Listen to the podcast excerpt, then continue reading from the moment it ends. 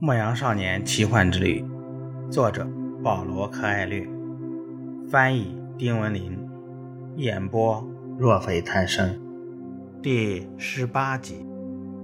他们为什么把事情搞得这么难懂？一天晚上，男孩问英国人，他发现英国人有点不耐烦，想要回自己的书，为的是是让那些有责任心的人读懂他们。他说：“你想想看。”如果所有人都能把铅块变成金子，那么金子很快就会一文不值了。只有那些坚持不懈的人，只有那些不断钻研的人，才能够获取原晶。我正是为此才来到这沙漠之中的。我要寻找一位炼金术士，请他帮助我解读那些密码。这些书是什么时候写成的？男孩问道。好多个世纪以前了。那时候还没有印刷术呢，男孩争辩说：“不可能，所有的人都了解炼金术。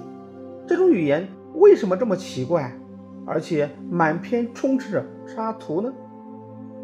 英国人没有回答男孩的问题，只说几天来他一直注意观察商队，却根本没发现什么新东西。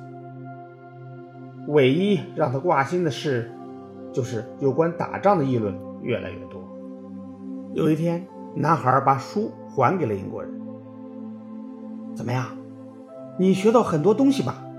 英国人充满期待地问。他需要跟别人聊聊天，以忘掉对战争的恐惧。我知道了，世界有灵魂。谁理解了这个灵魂，谁就能理解万物的语言。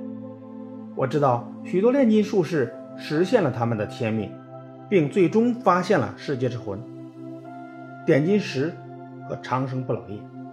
最重要的是，我知道了这些事情都非常简单，简单的可以写在一块翡翠板上。英国人大失所望，经年累月的研究，神奇的象征符号，晦涩难懂的文字，实验室里的种种设备，这一切都没有打动男孩。他的灵魂一定是太简单了，理解不了这一切。英国人想。他拿过自己的书，放进挂在骆驼背上的箱子里。你还是去看商队吧，英国人说道。商队没有教会我任何东西。男孩重新观察着静静的沙漠和牲口扬起的飞沙。每个人都有自己的学习方式，他在心中反复对自己说：“他的方式不属于我，我的方式也不属于他。”但是我们俩都在追寻各自的天命，为此我尊重他。商队开始日夜兼程，戴风帽的报信人频繁的出现。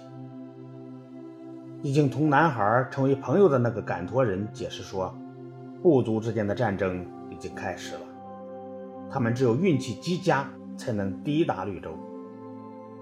牲口全都疲惫不堪。人们也变得越来越沉默。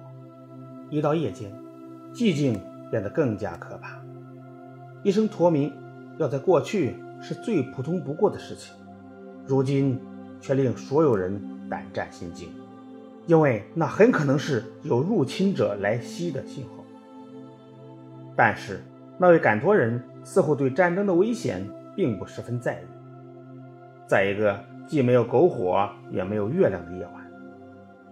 赶多人边吃夜枣边对男孩说：“我现在活着，当我吃东西时就只管吃，当我走路时就只管走。如果必须去打仗，今天死还是明天死，对我都一样，因为我既不生活在过去，也不生活在未来，我只有现在，它才是我最感兴趣的。如果你能永远停留在现在。”那你将是最幸福的人。你会发现沙漠里有生命，发现天空中有星星，发现士兵们打仗是因为战争是人类生活的一部分。生活就是一个节目，是一场盛大的庆典，因为生活永远是，也仅仅是我们现在经历的这一刻。这之后的第三天夜里，男孩入睡前，抬头看了看那颗。他们在夜间用来辨别方位的星星。他觉得地平线比以前降低了一点，因为沙漠上空此刻有数百颗星星。那就是绿洲了，赶驼人说。我们为什么不马上赶到那里去？因为我们需要睡觉。